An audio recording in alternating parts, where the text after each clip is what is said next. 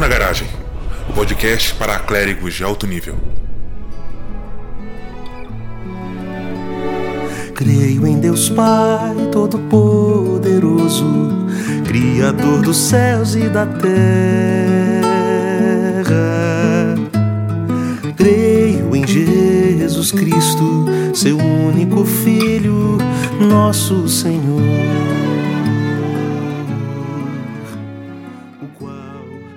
Saudações, internet! Aqui é o Gabriel e eu sou a Universal. Meu nome é Absalão Marques e reforma pressupõe forma e a forma da igreja é católica. Nossa, o cara tá muito brabo mesmo.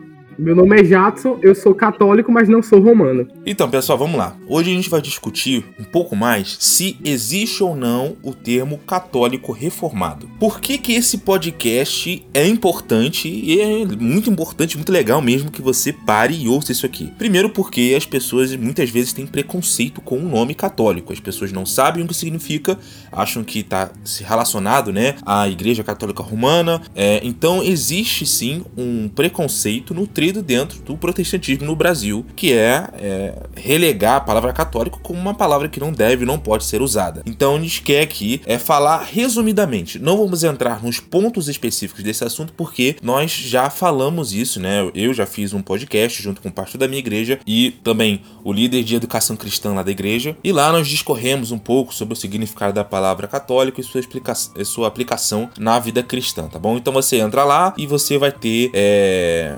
informações sobre esse assunto. Veja esse podcast então como uma continuação daquilo. Beleza. É, nós vamos apenas pincelar o que significa católico aqui, mas não vamos entrar e não vamos ficar falando sobre esse assunto. Então entra lá para ver. E o segundo motivo pelo qual esse podcast que vocês estão ouvindo é fundamental, é importante para que você escute e mande pras pessoas. É sério, pega e manda para lá pros caras, pros teus amigos, pras tuas amigas, pra tua namorada, pra tua mãe, pro teu pai, pro teu namorado, sei lá, pro marido, pra esposa, manda porque é importante. É, como esse motivo que eu tô, tô aqui, tô meio eufórico, galera. Desculpa aí. É, muitos irmãos é, católicos romanos, eles tendem a falar que não existe, né? Católico sem ser da igreja católica romana. Ah, vocês não são católicos porque vocês não estão submetidos à autoridade do Papa e etc, etc. Então, é, o nosso objetivo também aqui é fazer uma defesa dessa crítica, né? Uma crítica válida. Não tem problema nenhum a pessoa fazer essa crítica, ela tem todo o direito dela. E o nosso objetivo aqui é dar a nossa defesa, dar a nossa explicação do porquê nós discordamos e porquê nós nos consideramos católicos também, tanto quanto a pessoa também pode ser considerada católica, tá? Então, esse é o objetivo principal do nosso podcast: falar se existe católico reformado ou não, ou se só existe católico romano, ou e principalmente o que faz uma pessoa ser católica e o que faz uma pessoa ser reformada, o que é essa tradição e etc, tá bom? Então fica aí até o final que nós vamos discutir mais sobre esse assunto. Então, manda a vírgula sonora aí. Deus salvará o seu povo, apesar de você, sua víbora! Fatality. Então eu vou aqui começar, pessoal, com essa definição a respeito do que significa ser católico. A palavra católico vem do termo grego katholos, que significa universal, significa uma coisa holística. Inclusive vem da palavra a palavra holística deriva de um termo que vem desse, dessa, desse termo em grego, na verdade. Ou seja, é, dá uma ideia de todo, abrangência, universalidade. Não a universalidade que remete à infeliz Igreja Universal que temos em nosso país, que prostitui o evangelho, com todo respeito, mas Ai, ai. uma, um- uma universalidade que diz respeito ao fato de que agora, sob a dispensação do Evangelho, a salvação é destinada não apenas a um povo específico, mas todas as tribos, todas as etnias, não apenas ao povo de Israel. Como diz o apóstolo João, né, não somente por nós, mas pelo mundo todo. Então, é, era assim que os pais da igreja utilizavam o termo católico. Inclusive, é, esse- é- é- essa designação Igreja Católica ela era utilizada desde o primeiro século.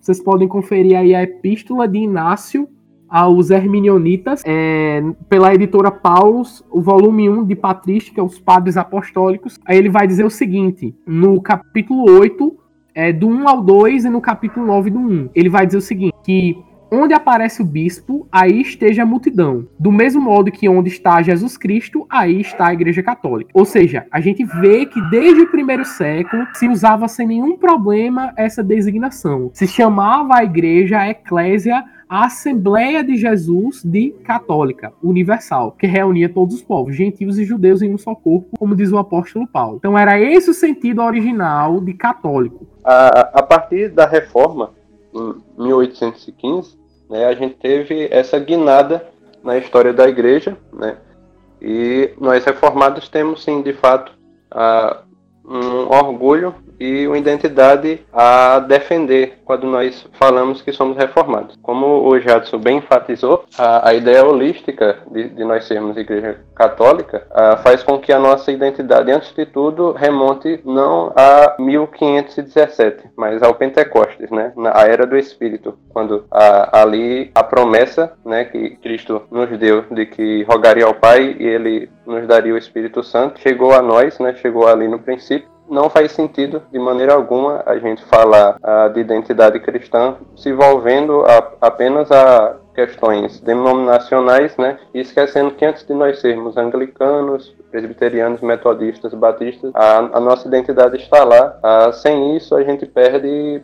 completamente o, o que nós somos de fato, né?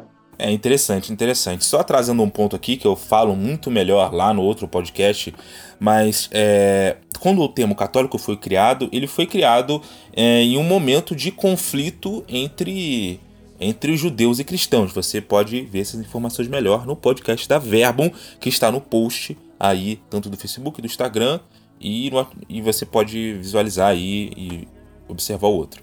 É, entretanto, é, era um momento de conflito em que São Inácio estava defendendo o cristianismo, né, das acusações de que eram iguais à religião nacional do judaísmo. Então, católico, né, o termo católico, ele vem dessa raiz de diferenciar uma religião que, que é universal, que está em todos os lugares e não, e não que faz parte apenas de uma raiz nacional, ou seja, não é uma religião de um povo específico, mais uma religião para todos os povos. Deus salvará o seu povo, apesar de você, sua víbora! Fatality.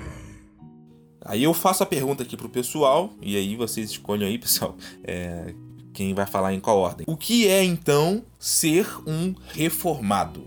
Já entendemos que é católico, então o que é reformado? E aí, pessoal, o que, vocês acham?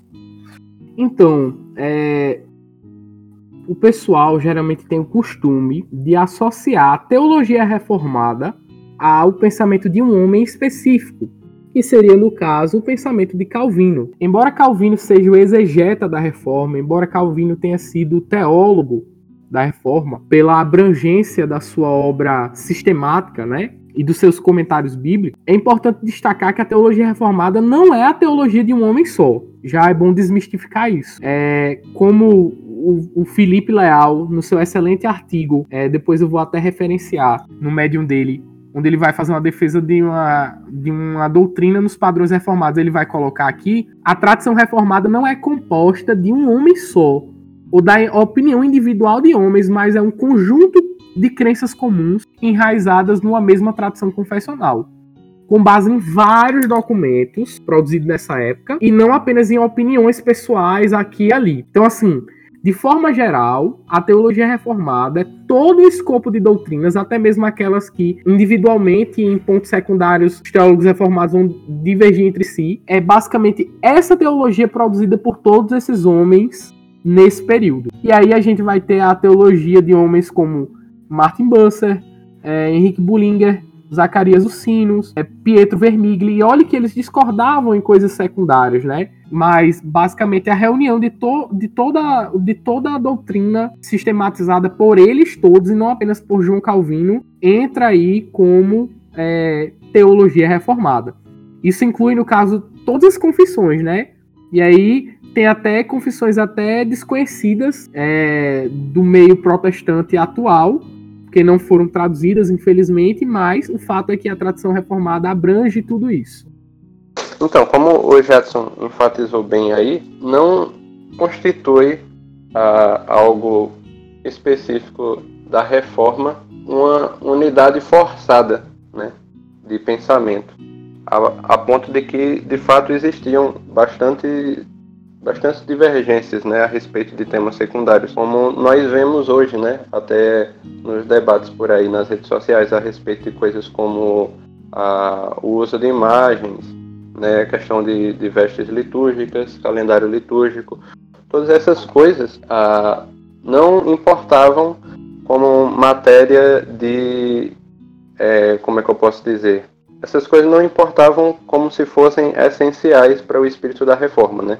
Então, o que era a reforma de fato? Eu gosto bastante ah, de uma coisa que o Chesterton fala, né? E é curioso porque ele é um católico, né? E a melhor definição de reforma que eu conheço é a dele, que é a seguinte: ele fala que a gente usa muitas vezes termos ah, para sinalizar coisas e a gente não reflete né, no, no que esses termos significam. Então, por exemplo, progresso. Progresso não significa que você está indo para algo melhor. Significa que você está caminhando numa estrada e ela pode ser, né, pode combinar em uma coisa boa ou ruim, né? Ah, também. Né? Você pode simplesmente avançar e chegar a uma coisa indesejável. Mas o que é uma reforma?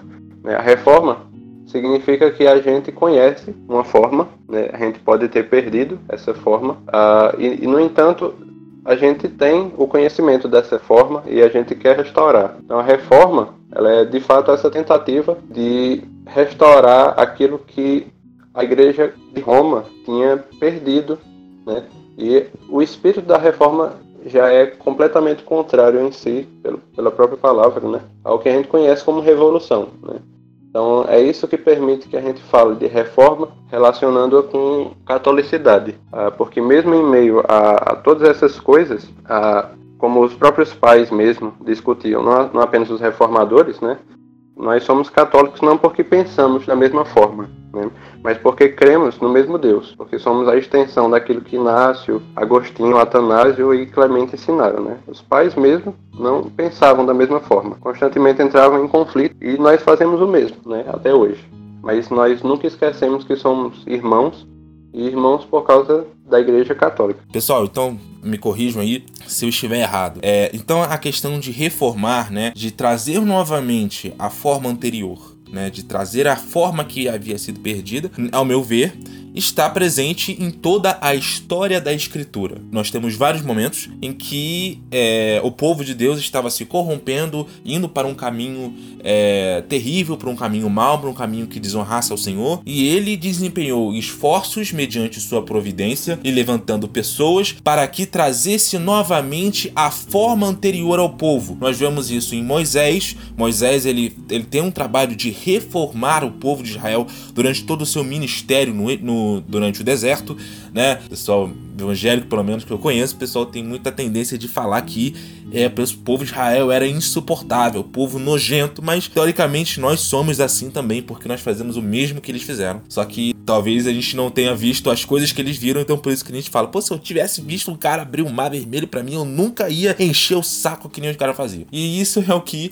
o povo de Israel fazia. E Deus desempenhou diversos esforços para reformar ele. Elias também, Elias é um grande exemplo disso, os juízes são exemplo disso, é, o próprio rei Davi é um exemplo disso. Então nós temos várias reformas durante a história do povo de Israel. E nós temos até algumas quebras de paradigmas feitas pelo próprio Deus de coisas que ele havia estabelecido antes é, para poder mostrar uma nova realidade acerca de si mesmo. Por exemplo, nós temos a questão de Davi oferecendo um sacrifício ao Senhor, coisa que um sacerdote deveria fazer, não Davi que era rei. Entretanto, aquele, aquele sacrifício foi recebido é, pelo Senhor através da exceção que ele deu a Davi, pelo ministério de Davi, e aquele sacrifício foi oferecido. Nós temos aqui uma quebra de paradigma, em que era uma coisa, e Deus, através da sua providência, sem fazer uma contradição com aquilo que estava sendo estabelecido antes, mas transcendendo aquela verdade, foi e permitiu que Davi pudesse oferecer sacrifícios naquele momento né? Pelo menos naquele momento. Então me parece que as sucessões que o próprio Senhor estabeleceu durante a história de Israel e também durante a história da igreja, ele transcende essas próprias sucessões, como nós vemos no caso de Davi, em que ele não era ungido sacerdote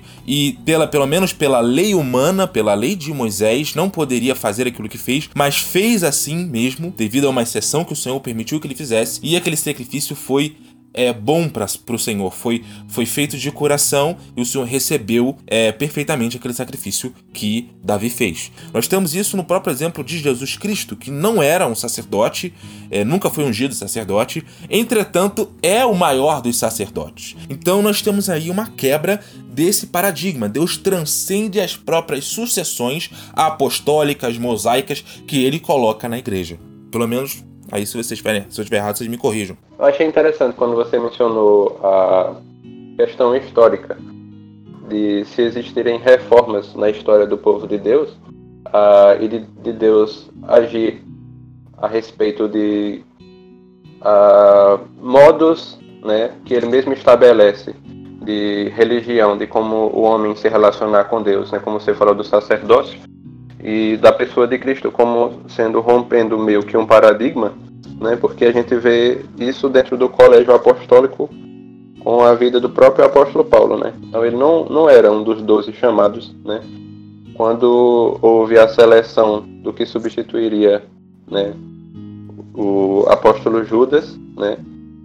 Não não foi Paulo que o, sucedeu, de fato quem sucedeu foi Matias, né? uh, mas de uma maneira extraordinária, né? Uma maneira que não é usual, Deus foi e chamou Paulo, né? Porque ele queria designar Paulo para pregar aos gentios, né? Então a gente acaba vendo o, o próprio apóstolo Pedro, né? A, a quem Jesus de fato designou como um, um, líder entre aqueles irmãos, quem apacentaria né, a igreja mas que ele se afastou por um dado momento do Evangelho, quando lá no relato que a gente tem de Paulo aos Gálatas, ele fala que ele procedeu de uma maneira dissimulada, né?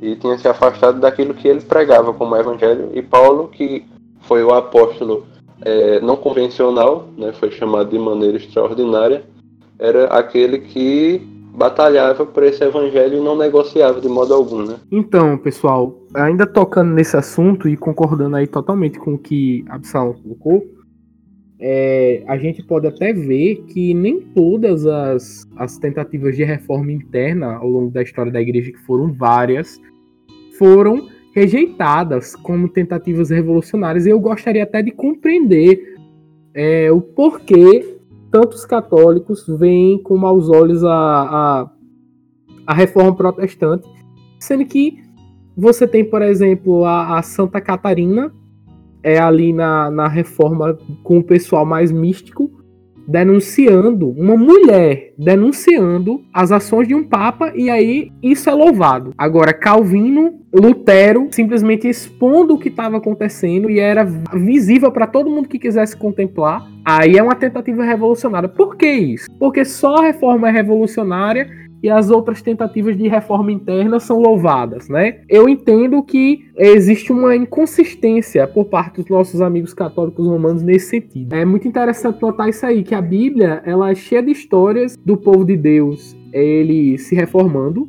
e a história também nos conta de várias tentativas de reforma interna inclusive algumas bem-sucedidas em suas respectivas épocas.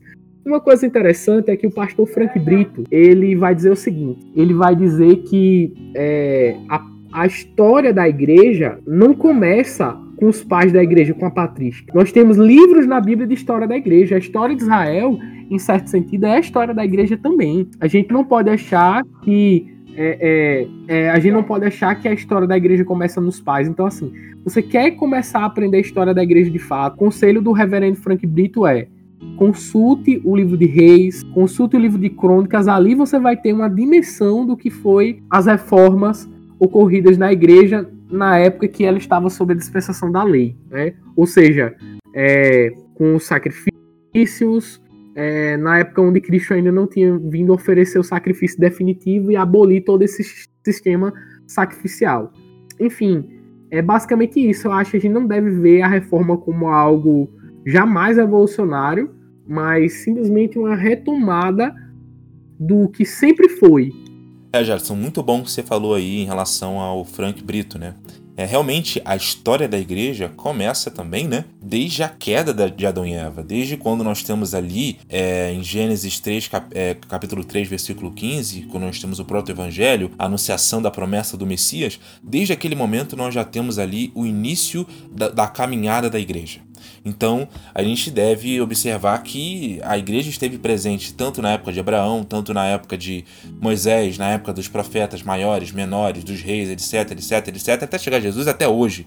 Então, nós temos a história da igreja desde a fundação, desde o momento em que Deus resolveu se relacionar metafisicamente, espiritualmente com os humanos e estabeleceu uma uma uma manobra, vamos chamar assim, uma manobra redentiva, uma forma de resolver aquele problema do pecado é com a solução que foi o seu próprio filho. E essa verdade, essa verdade do Senhor continua com Sete, continua com Noé, Noé ainda sendo uma tipologia né, da igreja, da salvação, etc. Essas verdades permanecem com essas pessoas e veio andando aqui até, até a gente, né, até esse momento há um desenvolvimento, em algum sentido, em algum ramo, das verdades que o Senhor é, nos passou durante a história da humanidade, que foi diferente para Sete, que foi diferente para Noé, para Abraão, para Moisés e para todos os, os filhos de Deus até o momento da, do, da revelação final, que é Cristo, né? Então, houve uma progressão de revelação desde Sete até Cristo, né? E aí você tem. É, é, é, as pessoas foram compreendendo novas verdades. Nesse período, nesse momento, nós vemos Deus quebrar paradigmas quebrar coisas que ele havia feito antes para mostrar verdades mais claras a respeito de si mesmo. Então, você foi tendo aquela aquela foi uma escalada, né? Não foi uma não foi uma quebra, Deus não necessariamente aquela, talvez eu tenha usado aqui a palavra errada, mas uma um degrau. Então você tem um degrau, você tem dois, três, quatro, cinco. Cada vez que você sobe mais, você consegue observar melhor é, as regras anteriores. É, quando Perfeito. você chegar lá em cima, Lá no topo da escada, você vai olhar para baixo e você vai conseguir reconhecer todo o padrão pelo qual você viveu antes. Você vai entender tudo. Então, é, foi esse, esse, esse, essa progressão de, da revelação, né? Digamos assim. O que, que vocês acham desse assunto? Então, é, eu gostaria de pontuar uma coisa. É, o cardeal Newman ele vai ter uma argumentação bem parecida para sustentar a doutrina do que ele vai chamar ali de progressão do dogma. A gente tem que tomar o cuidado na hora de falar é, a, respeito desse assunto para que a gente não venha dar brecha para o que o Newman vai desenvolver. E ele vai desenvolver isso para tentar justificar as inovações que o papado trouxe. Porque assim, quando você vai conferir o que é a história da igreja, o que o magistério da igreja, na pessoa aí dos pais da igreja, sempre ensinou a respeito da Imaculada Conceição, você vai ver que sempre os pais da igreja foram contra. Aí chega um Papa no, no século XX e define como dogma a Imaculada Conceição. É, eles vão usar a justificativa de que o dogma da igreja está sempre progredindo. E eles embasam isso. Ah, Deus sempre transcende é a forma como é, ele mesmo estabelece a religião para os homens. Só que assim, isso acontecia porque a revelação era gradual a revelação não continua hoje. A revelação atingiu sua maturidade, é, seu ápice em Cristo e nos apóstolos. Então, quando a gente vai abordar esse assunto, a gente, eu, eu até falo isso já para nenhum católico pensar e usar isso aqui como subterfúgio é, para a defesa da, da visão deles no tocante a esse assunto. É, é, é óbvio que existiu sim é, avanços na revelação, no modo como Deus lidava com o homem, mas isso foi até, até se atingir uma maturidade. É como Paulo vai dizer: o edifício já foi posto. Aliás, perdão, o edifício não, o fundamento já foi posto, perdão. E agora nós edificamos sobre o fundamento. Então, fundamento é aquele que se coloca uma só vez, definitivamente numa construção. A gente não coloca o fundamento várias vezes, né? E aí eu tomo aqui o argumento empestado de Marcos Granconato. a gente não coloca o fundamento várias vezes, né? E outra coisa interessante, o fundamento é a doutrina. O fundamento é a doutrina. A igreja está fundada sobre a doutrina. Então não é a igreja que fundamenta a doutrina, mas a doutrina que fundamenta a igreja. Porque na época de Calvino existia uma confusão se era a doutrina que era fundamentada na igreja ou era a, a igreja que está fundamentada na doutrina. Nós reformados defendemos que é, a igreja é que está fundada na doutrina dos apóstolos e não o inverso. A gente não sabe o que é doutrina pelo que a igreja vai dizer. A gente sabe quem é a igreja pela doutrina que ela professa. É muito bom pontuar isso aí. É, é verdade, é verdade. Só para deixar claro que a correção do Jadson realmente foi muito boa a minha argumentação aqui. Quando me refiro a uma progressão, eu estou pensando em uma revelação de novas verdades e não de uma e não de uma de uma contradição de verdade que contradizem anteriores, sei lá, não sei sei se essa frase ficou boa o suficiente. Mas é tipo, é, Deus foi revelando mais de si mesmo e não contradizendo a si mesmo durante a história. É assim que eu vejo. Uma coisa é Deus nos revelar aos poucos o conhecimento acerca de si mesmo. Outra coisa é Deus destruir completamente e entrar em contradição com o conhecimento que ele estabeleceu antes. Como o Jadson falou no caso, né, como Jesus Cristo é a revelação final, ele é a palavra de Deus, e esse sentido é a palavra de Deus, é a única palavra de Deus, é o, o final da revelação, o ponto, o ponto inicial do fim dos tempos, né? Porque depois que Jesus, Jesus ascendeu aos céus, se inicia o fim dos tempos. Nós temos aqui uma, um padrão pelo qual nós devemos observar a própria Escritura, que é Jesus Cristo, e não tentar procurar novas revelações, adicionar coisas a mais acerca de Deus e falar que aquilo é palavra de Deus, quando não é, porque a palavra de Deus termina com Cristo, né? Ele é a final. Depois nós temos apenas a preservação da palavra e não mais a produção de revelação por parte do Espírito Santo, por parte de Cristo, por parte do Pai, enfim, essas coisas todas. O trabalho da igreja então foi mais complexificar conceitos que eles já é, já criam naquele momento ou criam primitivamente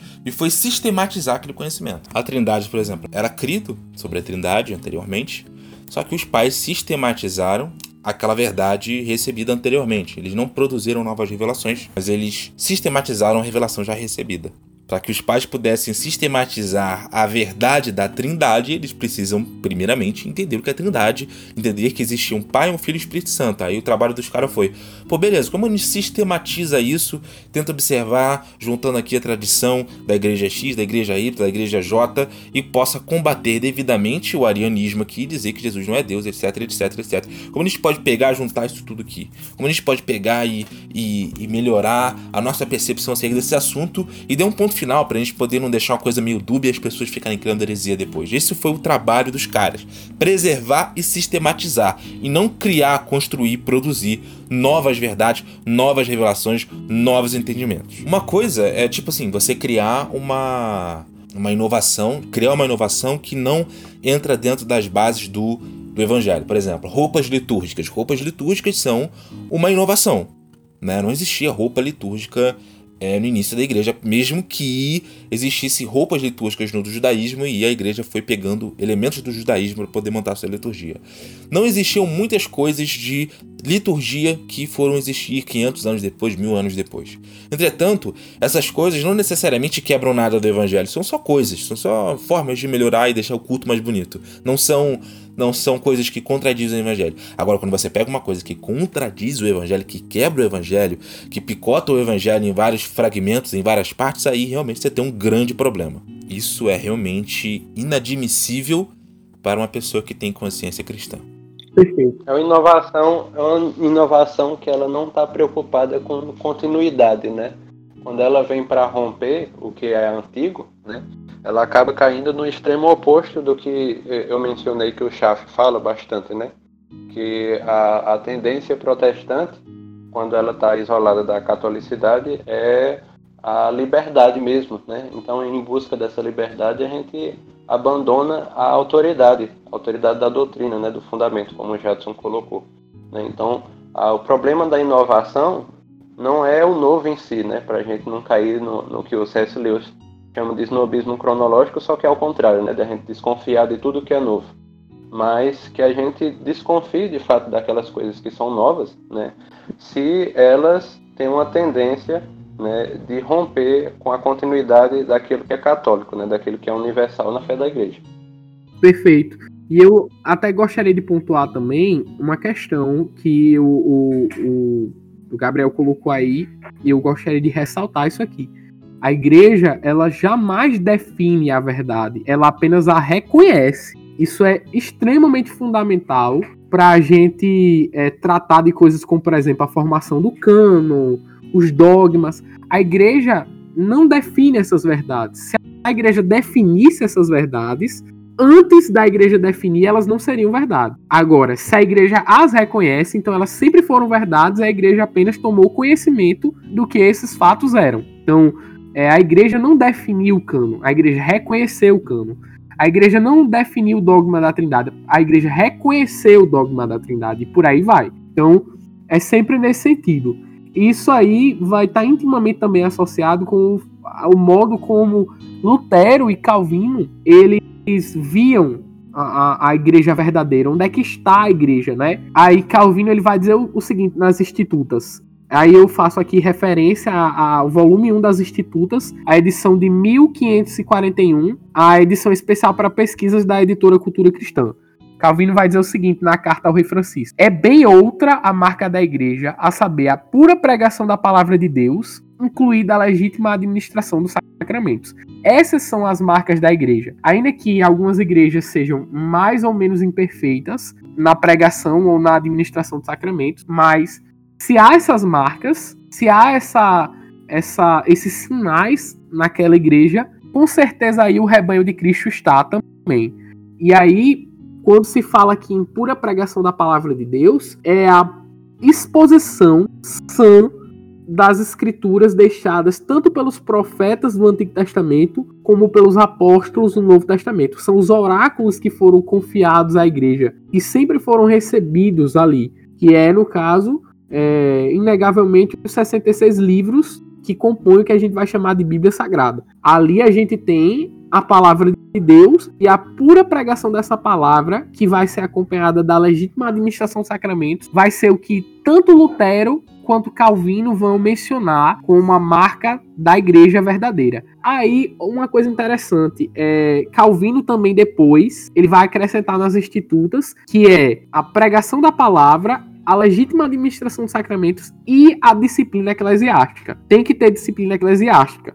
Calvino vai argumentar excelentemente bem a respeito disso, mas eu não quero entrar nesse, nesse mérito agora, eu só quero pontuar isso. Então, é, eu, eu entendo que essa definição aqui de igreja verdadeira, de onde está a verdadeira igreja de Cristo, é muito melhor do que a definição que alguns romanistas dão, de que é, a igreja verdadeira é aquela que está unida ao bispo de Roma. Porque uma, houve uma polêmica, e eu achei interessantíssima essa argumentação de Lutero. É, houve uma polêmica onde foi citada aquela frase de São Cipriano, de forma equivocada, onde ele vai dizer assim: que fora da igreja não há salvação. Só que aí o professor de Lutero estava utilizando essa frase para defender que fora da igreja de Roma não havia salvação. Aí Lutero é, responde ao professor indagando o seguinte questionamento. É, então quer dizer que a igreja toda grega, a igreja toda oriental está perdida porque não está em união com o bispo de Roma. Então, olha que interessante. Definir é, a catolicidade da igreja como qualquer outra coisa mais que não seja essas marcas que os reformadores colocam, é, contradiz diretamente a própria definição de catolicidade. Porque para você ser católico, você precisa ser romano. Isso é um oxímora. Isso é uma contradição de termos. É, catolicidade é exatamente o fato de que é, não está restringida a uma denominação, mas todos aqueles que professam o Senhor Jesus, onde há a pregação pura da palavra de Deus, há os sacramentos, há a, a disciplina eclesiástica, ali está a igreja. Essa definição dos reformadores me parece muito mais abrangente fazer muito maior jus à catolicidade do que é, acrescentar tantas regras para você fazer parte da Igreja Católica que ela deixa de ser católica, de fato, para ser uma exclusividade romana. Então, eu gostaria de pontuar isso aí. E, e justamente isso que você falou dá sentido à, à questão, uma das mais controversas da reforma, que era justamente a pessoa do Papa, né? Porque, de fato, se o, aquilo que é a pedra de toque da catolicidade for o Papa, né? O, o que eles chamam de vigário de Cristo. Né? Então a gente tem uma catolicidade muito restrita, né? que é o que você falou, que de fato é um oxímoro, né? contradição de termos. Mas se a nossa catolicidade ela está a, calcada na pessoa de Cristo, né? que é compartilhada, né? E não há nada, não há nada que seja mais representativo para esse compartilhar de Cristo do que a, o próprio sacramento da, da Eucaristia, né? que de fato está presente em todas as comunidades cristãs no mundo. Né? Então a gente entende que de fato o que torna a igreja una não é a pessoa do Papa, né? nem pode ser, mas Cristo somente. Né? Perfeito. Excelente. Deus salvará o seu povo, apesar de você, sua víbora! Fatality. Então vamos lá então, pessoal. É... Muitas pessoas perguntaram isso no Instagram, abri para algumas perguntas lá, é, para o pessoal perguntar algumas coisas a respeito do tema e eu ia tentar diluir. Lá eu falei que a gente ia fazer umas perguntas no final, mas eu tentei resolver diluir dentro do roteiro aqui do nosso podcast. O pessoal perguntou muito sobre esse assunto. A sucessão apostólica está ligado a um episcopado monárquico, um episcopado é, que tem uma sucessão desde os apóstolos, de bispos, ungido bispos, ungido bispos, essas coisas. Eu queria mais que vocês falassem sobre esse assunto. Então, é, é interessante, e aí a gente tem que fazer justiça aos fatos. É interessante que ali no início da história da igreja, é, principalmente pelo fato de que esses bispos da igreja primitiva, os padres da igreja primitiva, estiveram em contato com o apóstolo, a doutrina deles era muito pura. E aí, realmente, naquele contexto, fazia sentido associar é, a pureza doutrinária a pessoas específicas. Você tem, por exemplo, é, Inácio, a quem eu já fiz menção, eu citei a epístola dele aos Herminionitas, né? Você tem Inácio, que ele foi sucessor de São Pedro, discípulo de São João e conheceu Paulo pessoalmente. E ele vai dizer o seguinte: é, na mesma epístola, naquela mesma referência que eu mencionei, ele vai dizer assim: seguir todos ao bispo, como Jesus Cristo segue ao Pai, e ao presbitério como aos apóstolos. Respeitai os diáconos como a lei de Deus. Sem o bispo, ninguém faça nada do que diz respeito à igreja. Considerar legítima a Eucaristia realizada pelo bispo ou por alguém que foi encarregado por ele. Onde aparece o bispo, aí esteja a multidão, do mesmo modo que onde está Jesus Cristo, aí está a igreja católica. Sem o bispo, não é permitido batizar, nem realizar o ágape, que é a Santa Ceia. Tudo que ele aprova é também agradável a Deus para que seja legítimo e válido tudo que se faz. De agora em diante convém retornar ao bom senso enquanto ainda temos tempo, converter-nos a Deus. É bom reconhecer ao bispo e a Deus. Quem respeita o bispo é respeitado por Deus.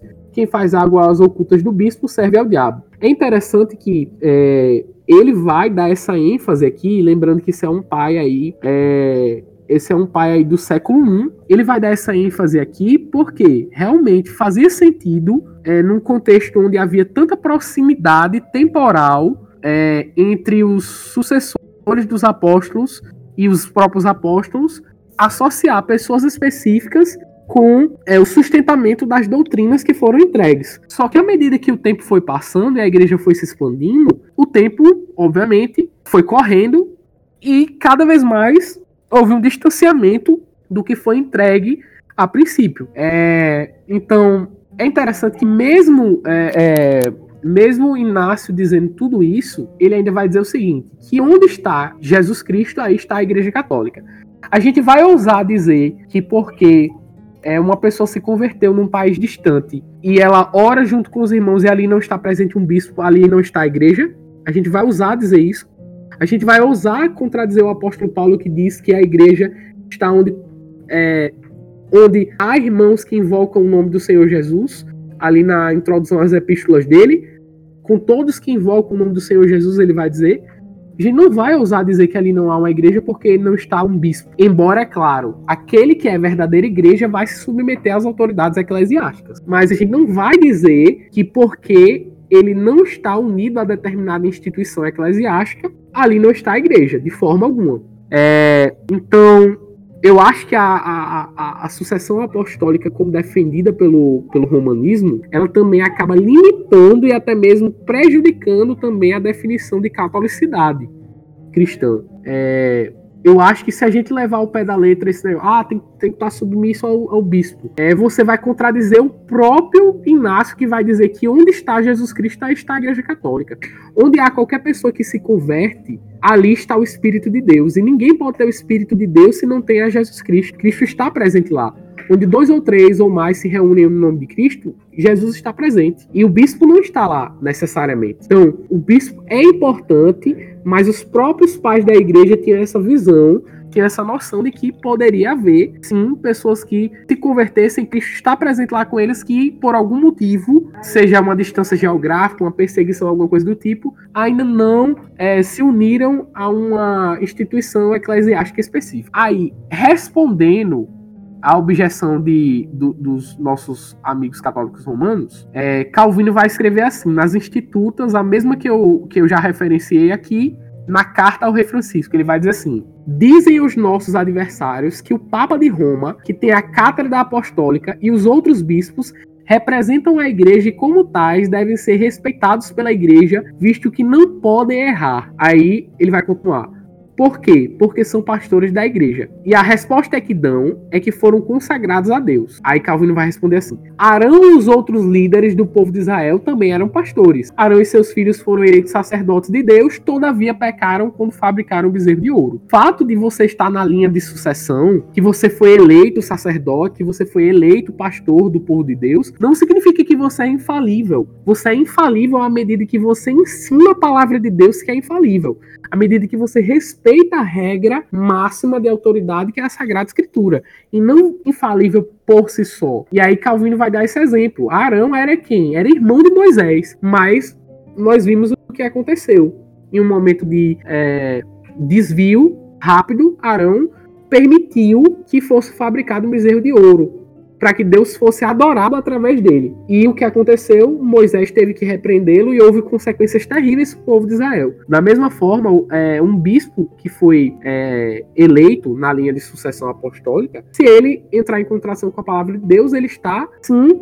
É, ele está sim é, é, dentro da possibilidade de ser repreendido, de ser exortado. Um conselho de presbitério que auxilia o, o, o bispo ele pode sim repreendê-lo. E aqui eu falo como uma pessoa que defende o episcopado. O conselho de presbíteros de uma igreja pode sim é, depor um bispo herético. Assim como até mesmo na própria igreja romana, é, o conselho dos cardeais pode depor um papa herético. Então, a questão é a fidelidade à regra máxima da palavra de Deus. Se nós é, seguirmos é, é, fundamentados na doutrina apostólica, nós somos apostólicos. Se nós não seguirmos é, fundamentados na doutrina apostólica, nós podemos até ser consagrados por alguém que foi consagrado por alguém que foi consagrado por um apóstolo, mas ainda assim não seremos sucessores reais dos apóstolos. Então, a sucessão apostólica mais importante é a sucessão chamada sucessão apostólica doutrinária. Se você não tem essa sucessão apostólica doutrinária, nem adianta você se preocupar com sucessão visível, que vai você e a sua sucessão visível para o inferno junto com a sua heresia. Mas se você tem a sucessão apostólica doutrinária, você pode descansar sabendo que os apóstolos e os profetas de Deus estarão ao seu lado. É isso.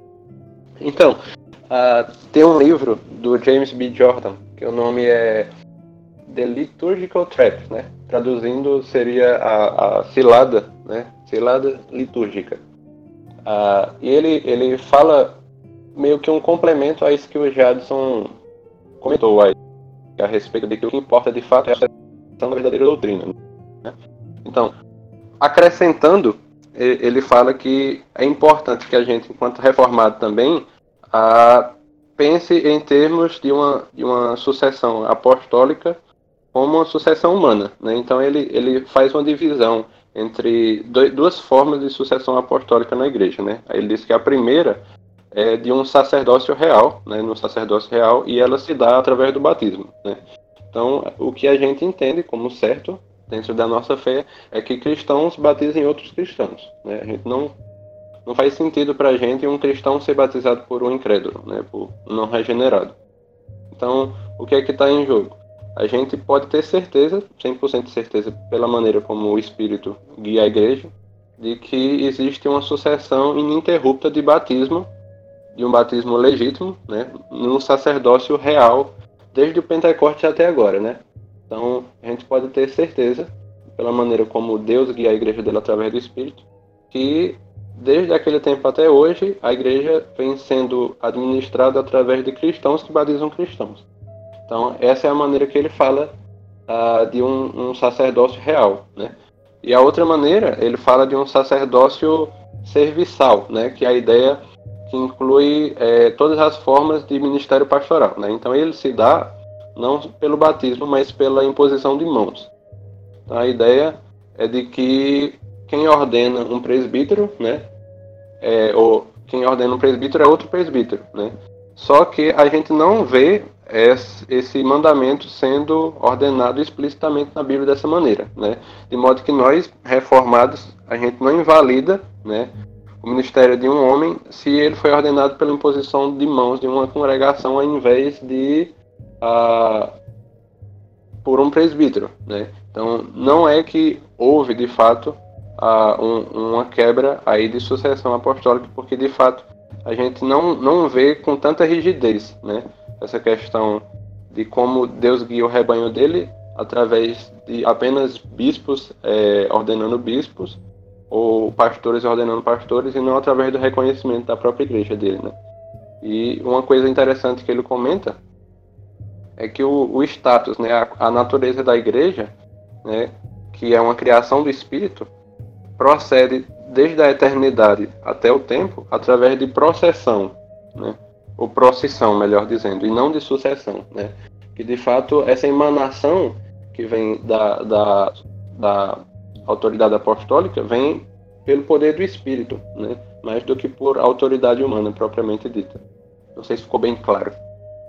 É, eu digo mais, vocês falando aí da questão da, da sucessão da doutrina, em relação à questão dos bispos, pelo menos a minha opinião a respeito desse assunto, é que todos os ministros são formalmente bispos porque só há um ministério do ofício por direito divino. Esses ministros, eles então eles estão fazendo a sua parte com a imposição de mãos em botar outros homens no ministério. A divisão quantitativa de deveres e poderes elas são invenções criadas ao longo da história da igreja entendeu? Para que o bem e a ordem se instalem dentro da própria igreja. Cristo deu o presente do ministério como um só presente à igreja, que não pode ficar sendo racionado como se fosse comida.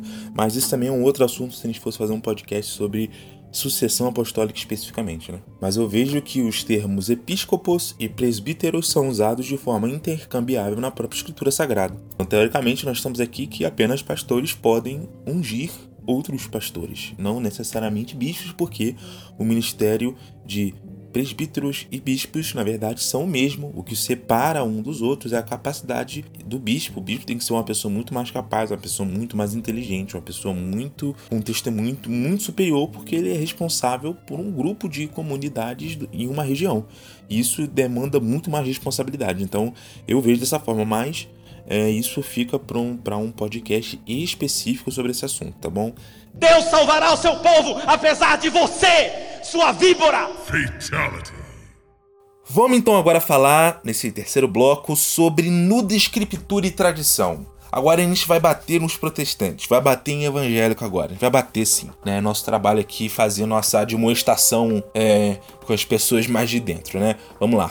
É, existe a questão do nudo escritura, de que é só escritura basta, que nudo escritura significa escritura desacompanhada, né? Nua, mas seria o desacompanhada, sem vestimentas, sem, sem adornos, digamos assim. Essa é a teoria que eles tentam fazer, né? Que aí é uma deturpação daquilo que o sola escritura significa, que não tem nada a ver com o abandono da tradição. Queria mais que vocês falassem sobre esse assunto, porque isso é fundamental no meio evangélico brasileiro, que as pessoas elas tratam, é, acham que é, tem um rei na barriga e, como o C.S. Lewis fala, vive num snobismo histórico, né? Acredita que a igreja nasceu ontem e, por isso, é, promove todo tipo de heresia e besteira que sai da boca de muita gente. Então, eu queria que a gente falasse um pouco mais sobre esse assunto. Então, como complemento a essa questão do nudo escritura, eu acho que a gente poderia colocar também, se é que dá para chamar assim, um nudo Christus também, sabe? Porque ah, uma coisa interessante que a gente vê e que assim, não, não costuma chamar muita gente a atenção quando a gente está lendo a, aquele texto de Paulo aos Coríntios, quando ele fala das divisões e contendas que há entre eles por causa dos partidos, né? Então existe o partido de Cefas, existe o partido de, de Paulo, de Apolo, e tem um partido lá no meio que é um partido, né? E o nome, e o nome dele é Partido de Cristo, né? Então, Paulo, quando ele fala, ele não critica apenas o partido de Cefas, o partido de Paulo e o de Apolo, mas ele critica também o de Cristo. E parece que hoje também, em nossos dias, a gente precisa levantar o martelo e bater contra isso também, sabe? Porque o que a gente vê bastante é gente que se apega a, a Cristo como se todas as outras coisas que ele ordenasse e, e, que são subordinadas a ele, que ele estabeleceu, assim, se eu posso chamar como causas secundárias, né, fossem coisas ilegítimas, né? Então, é por isso que existe uma cisão tão grande entre gente que lê, por exemplo, a Bíblia e fala que o Evangelho de Paulo é um e o Evangelho de Cristo é outro, sabe? Porque as pessoas é, isolam, né, a, a doutrina de modo que não existe uma continuidade entre o que Cristo falou e o que Paulo falou, né, sobre a mesma coisa. Então tem um texto do Schaff, né, em History of the Apostolic Church, que eu vou ler aqui, que toca exatamente sobre essa questão do você pegar somente a pessoa de Cristo, né, do mesmo jeito como também há esse nuda escritura, que o, o Gabriel mencionou, e absolutizar de tal modo que todas as coisas que Cristo mesmo estabelece são relegados à, à obscuridade mesmo. Né? Então o Schaff fala o seguinte: se, pelo contrário, começarmos pelo nome do partido de Cristo, que parece conter uma antítese aos nomes dos apóstolos, chegamos antes à conclusão de que, num espírito arrogante e arbitrário, eles rejeitavam toda a autoridade humana e, em oposição aos seguidores de qualquer apóstolo, em oposição à mediação ordenada pelo próprio Deus, favoreciam o apegar-se simplesmente a Cristo. De semelhante modo, uma imensidão de seitas antigas e modernas parece apelar à Bíblia somente, contra a doutrina e os símbolos da Igreja, ao passo que, ainda assim, não possuem senão uma visão parcial e distorcida das, das Escrituras, através dos óculos de suas próprias preconcepções tradicionais e apenas cooperam para divisões eclesiásticas, contra as quais eles mesmos professam lutar. Então, é uma própria contradição é essa questão do partido de Cristo se levantar como verdadeiro, porque quando eles pensam estar cooperando para a unidade, eles estão criando divisões né, em torno dessa visão é, tacanha de que Cristo é, não estabeleceu causas nem meios pelos quais ele quis trabalhar. Né? Então Deus não ordena somente os fins, mas os meios também. E nós somos insensatos quando nós não observamos os meios pelos quais ele opera no meio do povo. Perfeito. Peraí. Eu gostaria de comentar também, pessoal, aqui agregando então somente ao que é, o que Absalão comentou, é, é, é muito boa esse, é muito bom para esse assunto a distinção que os, os teólogos reformados eles fizeram. A, a distinção seria entre é, entre a norma regulada e a norma reguladora, né? As confissões produzidas pelos protestantes e usadas pelas igrejas protestantes são normas reguladas. E as é, e a própria escritura, a, a palavra de Deus, a Bíblia, ela é, no caso, é, a norma padronizadora, a norma, é, é, a norma reguladora. Ela é quem regula os nossos padrões, as nossas confissões. Então, quando a gente preserva essa distinção, a gente evita o que algumas tradições acabam cometendo, que é colocar em pé de igualdade a tradição com a Bíblia Sagrada, coisa que não deve ocorrer. A tradição ela é, é, é o nosso auxílio para a gente saber se a gente está interpretando corretamente ou não. É muito difícil uma interpretação que sempre foi aceita na história da igreja ser a errada e a sua no século XX, como se você fosse um descobridor da pólvora, a sua no século XX ser a correta em detrimento de toda a história da igreja. É para isso que serve a, a, a tradição. Você conferir e ver se sempre Deus falou à igreja daquele modo através daquele texto. Se isso não estiver ocorrendo, dificilmente você estará apresentando uma interpretação correta. Geralmente é assim. Quando alguém foge muito, quando alguém se desvia muito do que a igreja sempre ensinou ao longo de todos os séculos, tem alguma coisa errada acontecendo. Porque se Deus esperou 20 séculos para falar a você e não falou a nenhum dos pastores antes da igreja, tem alguma coisa estranha acontecendo. Então, é muito importante a gente fazer essa distinção entre é, norma normans e norma normata, né? Que seria a, a, a norma padronizadora ou a norma reguladora e a é, norma padronizada ou, ou norma, é, norma regulada. Tem essa, essa distinção muito importante. Então, no caso, a norma regulada, ela por si só, ela pode ser um sinônimo do que é a tradição da igreja? É, basicamente isso. A, a norma regulada pode ser um sinônimo de tradição da igreja. Por quê? É, é, basicamente a tradição da igreja é, é, o que os pais produziram edificando sobre o que os apóstolos colocaram, né? Então eu penso que sim, a gente pode a gente pode é, é a gente pode fazer essa distinção e colocar a tradição certamente como a, a norma regulada pela Sagrada Escritura. Aí outra distinção também importante é, é muito utilizada também entre os reformados é, entre é, o critério quia e o critério quatenos. Como é isso? Basicamente eles dizem o seguinte, que a sua subscrição à Bíblia, ela é segundo o critério quia, ou seja, é uma subscrição obrigatória a tudo que está lá, em virtude da própria natureza, da excelência daquele documento, que é a palavra de Deus.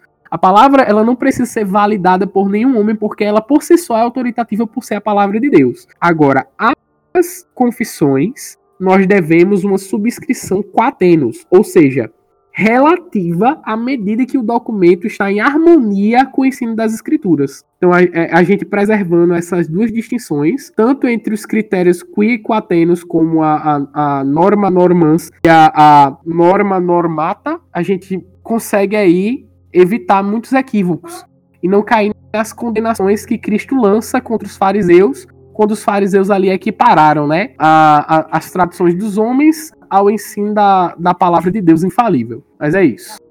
Queria fazer um ponto também no livro Patrística, do J. N. Kelly, né, Origem do Desenvolvimento das Doutrinas Centrais da Fé Cristã, na página 22, ele diz o seguinte: Mas o seu significado básico para Adonai Tradere, né? Falando da tradição aqui, é tradição da igreja, né? A saber, pronunciamento feito com autoridade estava em sua origem em primeiro plano e sempre permaneceu em destaque. Por isso, em geral, para os pais, tradição significa a doutrina que o Senhor ou os seus apóstolos entregaram à igreja, não importando se foi transmitida oralmente ou em documentos. Além disso, pelo menos nos primeiros séculos, eles preferem empregar outras palavras ou expressões para designar designar o ensino tradicional não escrito da Igreja. O significado antigo do termo é bem ilustrado na referência de Atanásio, a tradição ao ensino e, as fés e a fé verdadeira e originais da Igreja Católica, que o Senhor outorgou, os apóstolos proclamaram e os pais preservaram. Mas um destaque aqui também, né, que é o Senhor outorgou, os, os apóstolos proclamaram essa verdade e os pais preservaram essa verdade, ou seja, não produziram essa verdade.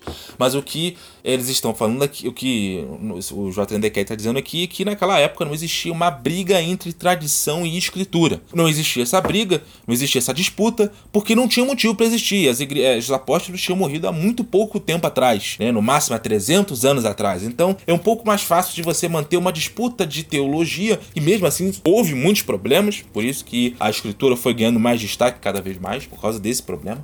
E as pessoas começaram a, talvez, criar teorias e, teo e, e, e tradições inexistentes. A acontece que Irineu, na sua luta contra os gnósticos que diziam que tinham uma, uma revelação especial, ele vai mandar não só a escritura, mas ele vai mandar um engrafos para Didonai, ou seja, somente a tradição da igreja, e quando a gente diz tradição da igreja, ele estava se referindo tanto à escritura quanto à, à palavra de Deus, né, o evangelho. A questão é que, com o passar do tempo, fica muito difícil, mas muito difícil nós reconhecermos o que é apostólico ou não. Então, o solo escritura, é, ele é isso, é você observar, olha, agora é muito difícil, no, no momento que nós estamos, no século XVI, no século XXI, de, ser, de falarmos com toda certeza que a doutrina X que surgiu 200 anos depois da morte dos apóstolos é apostólica. Então vamos fazer o seguinte: a gente só pode considerar como de fato palavra de Deus aquilo que está na Escritura, porque isso toda a igreja concorda que é, é a palavra divina, é a palavra de Deus, então é inerrante, infalível. Então a gente delega a teorias. Então a gente vai avaliar se a teoria é boa, se, se, se não é, se a tradição é boa, se não é, se ela é espúria, se ela não é.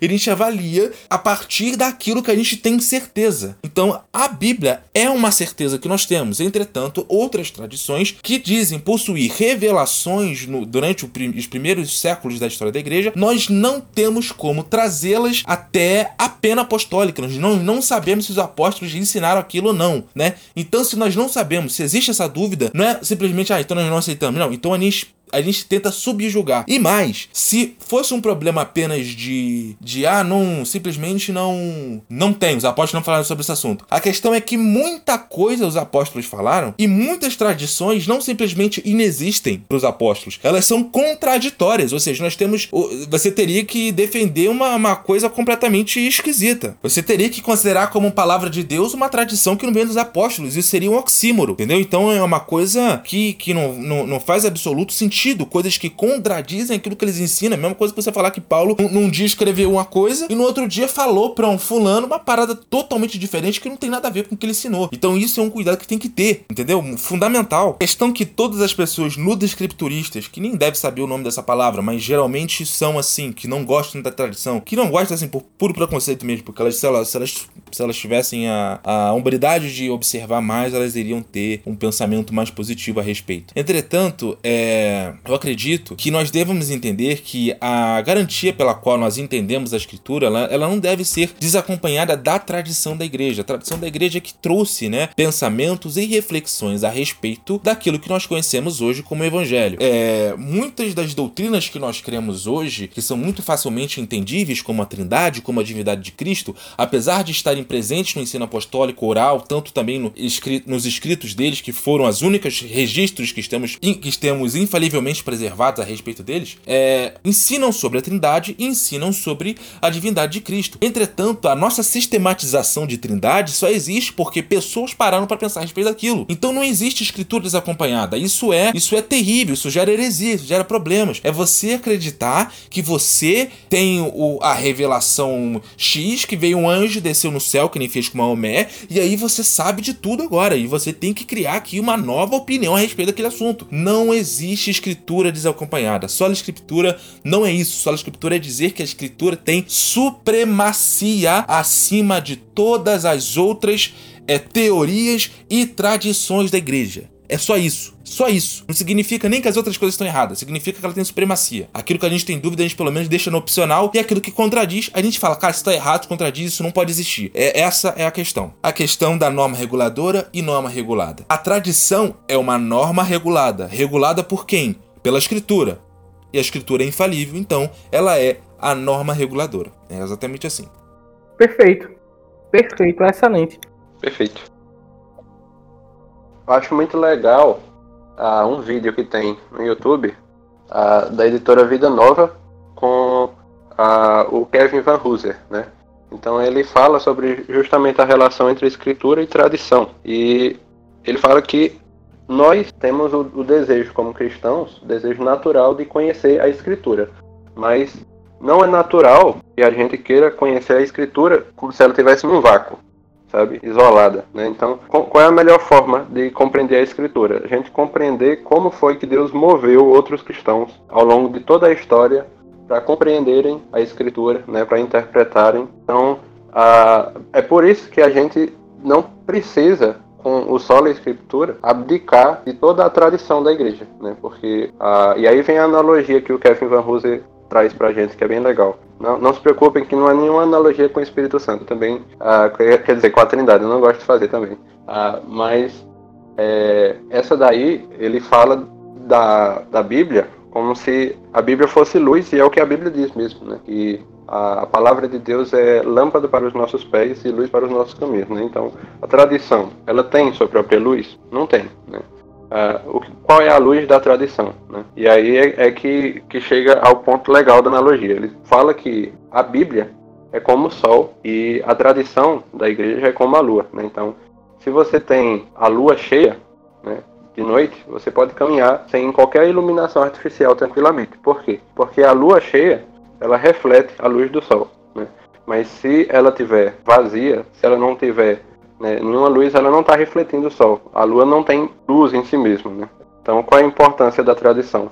A tradição é importante à medida que ela reflete a luz que está nas escrituras, né? E aí a gente pode se beneficiar dela. Deus salvará o seu povo, apesar de você, sua víbora. Fatality.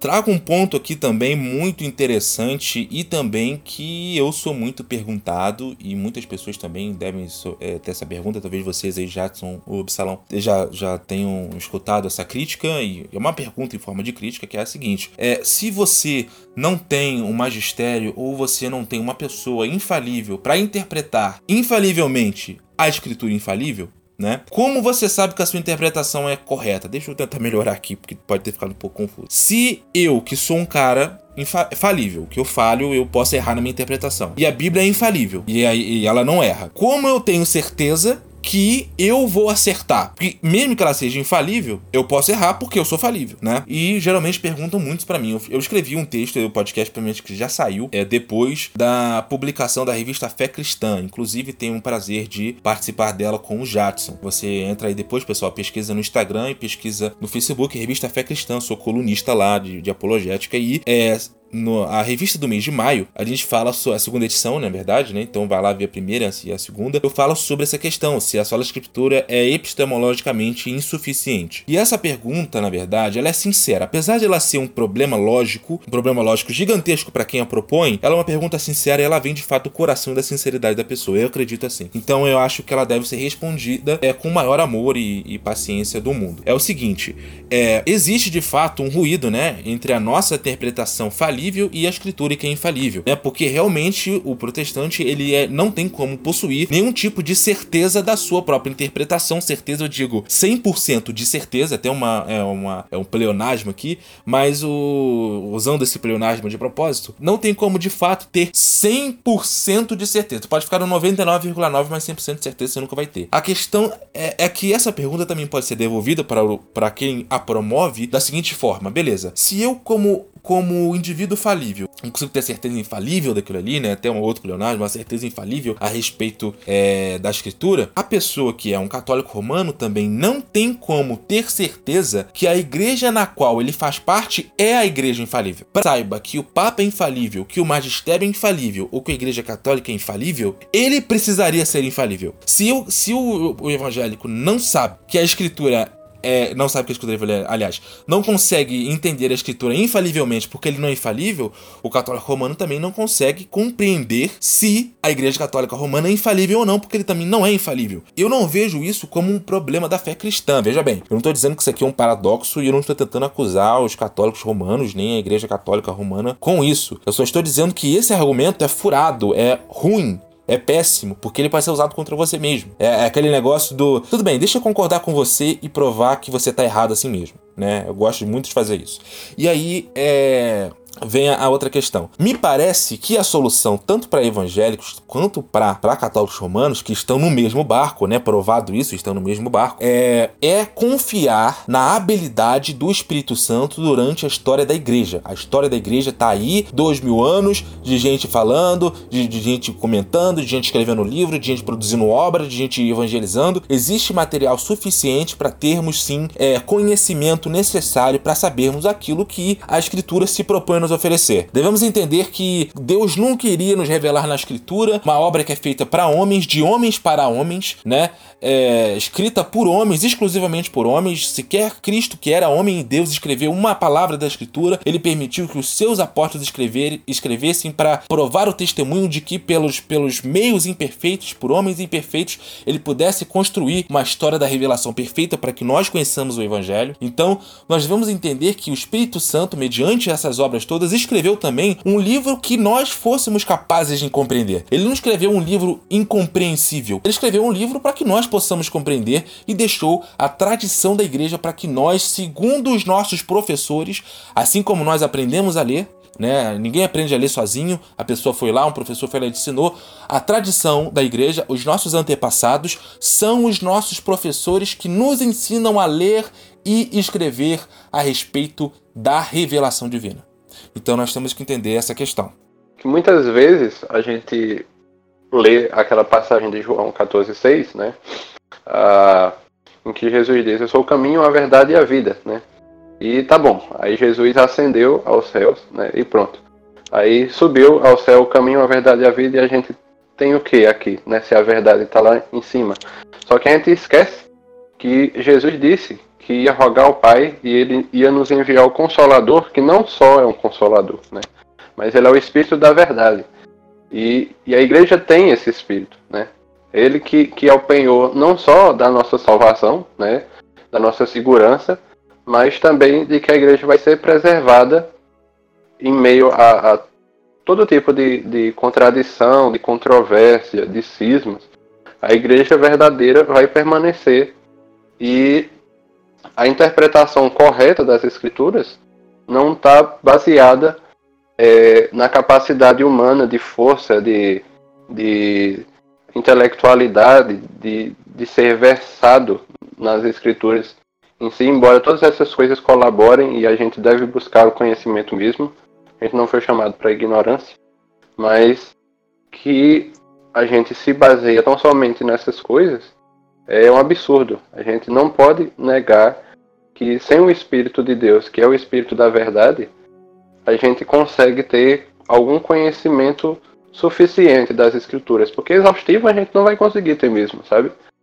A gente é, pode chegar muita especulação né, de, de coisas que são secundárias para a nossa fé, mas aquilo que é o conhecimento necessário e suficiente que Deus nos revelou e que é importante para a salvação, a gente consegue pelo meio, por meio do Espírito Santo, né, por intermédio do agir dele em nossas vidas e pela ideia, de fato, de que ah, todos nós temos essa unção, né?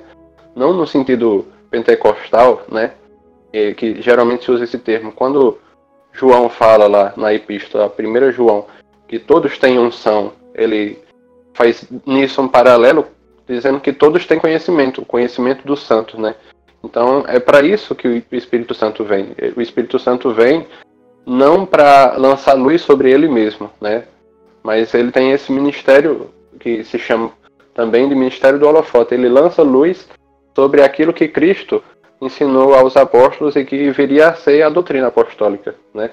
Então, a promessa do Espírito Santo inclui justamente a permanência, né, a subsistência da igreja contra todo tipo de contradição que venha a aparecer dentro e fora dela. Aqui, só para a gente poder encerrar, eu lanço a conclusão, fazendo uma pergunta para os nossos convidados, Jadson e Absalão. Vamos lá. Existe então católico reformado depois de tudo isso que a gente falou aqui? Então, é, com certeza é possível ser um católico plenamente sem estar em comunhão com o bispo de Roma. É, dizer que a, a, catolicidade da Igreja de Cristo depende da união com o bispo de Roma é contrariar o ensino de todos os pais da Igreja que não é, não aceitavam que um bispo tivesse pontificado universal e aí eu cito São Cipriano, cito os cânones aqui, validados no concílio de Éfeso, que é um concílio ecumênico, o qual repreendeu o bispo de Antioquia por querer ser um pontificado universal. É, enfim, a igreja sempre entendeu que a catolicidade não dependia da união a um bispo específico que dominasse toda a igreja com um pontificado universal, mas de outros fatores entre os quais está a administração correta dos sacramentos, a ordem eclesiástica, a pregação pura da palavra de Deus, principalmente a sucessão doutrinária para com os apóstolos. É isso que realmente importa se queremos ser católicos.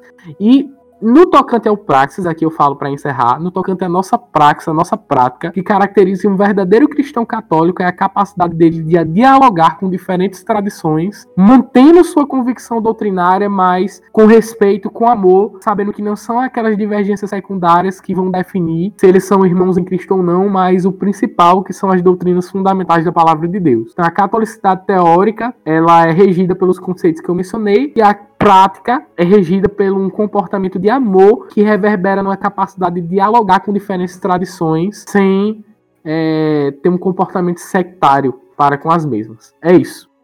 Então, graças a Deus, eu posso dizer que estou feliz de que eu seja católico sem precisar ter comunhão com o Papa Francisco. e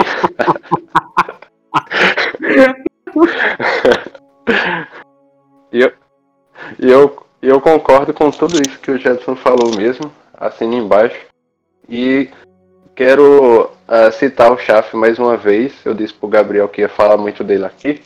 E eu vou falar mesmo, vou terminar minha fala uh, citando uma coisa que vai bem ao encontro disso que o, o Jadson concluiu falando sobre a gente ter um espírito liberal, não liberal no sentido econômico, é, assim, né, como a gente geralmente usa o termo, e que a gente perdeu a, de fato a ideia do que significa liberalidade, né, no sentido de ser generoso mesmo para com outras tradições e reconhecer que a gente tem a, como aprender com, com diversas formas né, de, de interpretação e diversas comunidades interpretativas da, da revelação que o nosso Deus nos deu. Então aí vai a citação do Schaff. Ele diz, em História da Igreja Apostólica, não devemos jamais esquecer o importante princípio de que a verdadeira liberdade só pode prosperar dentro da esfera da autoridade. O indivíduo apenas na, na devida subordinação ao geral, e que a genuína catolicidade é tão rígida contra o erro quanto generosa para com as várias manifestações da verdade. Então, beleza, vamos concluir aqui. E eu queria primeiramente agradecer a presença do Jadson por ter dado é, tempo pra gente aqui, do Absalão também.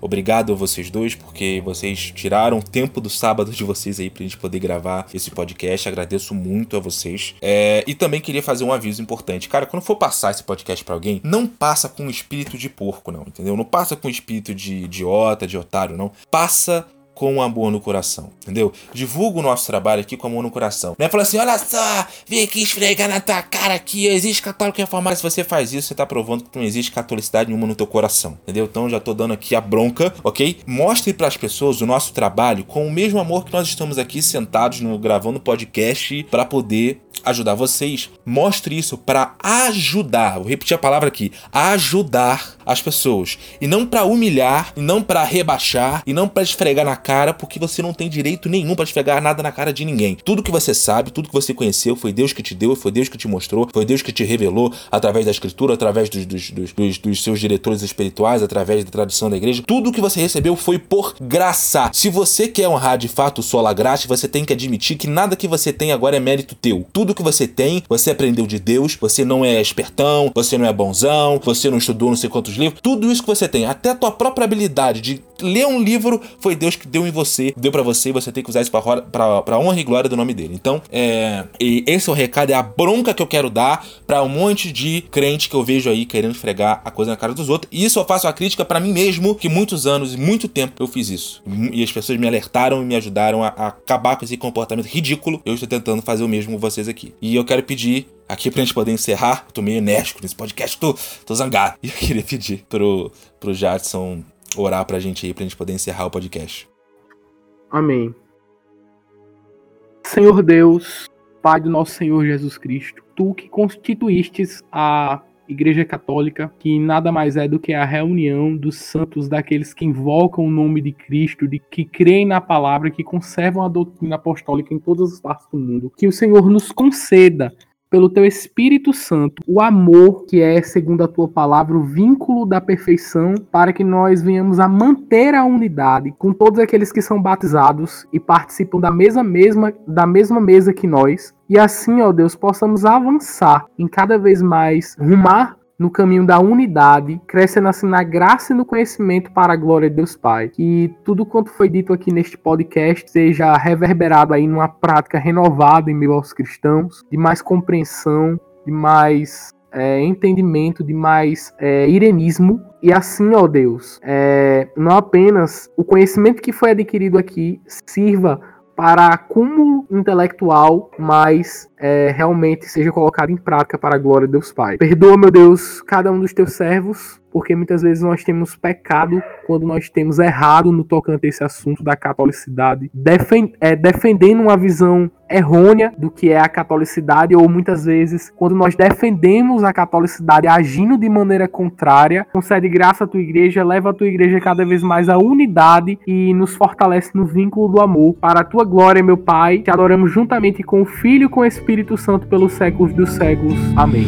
I believe in the Holy Spirit, the Holy Catholic Church, the communion of saints, the forgiveness of sins, the resurrection of the body, and the life everlasting. Oh.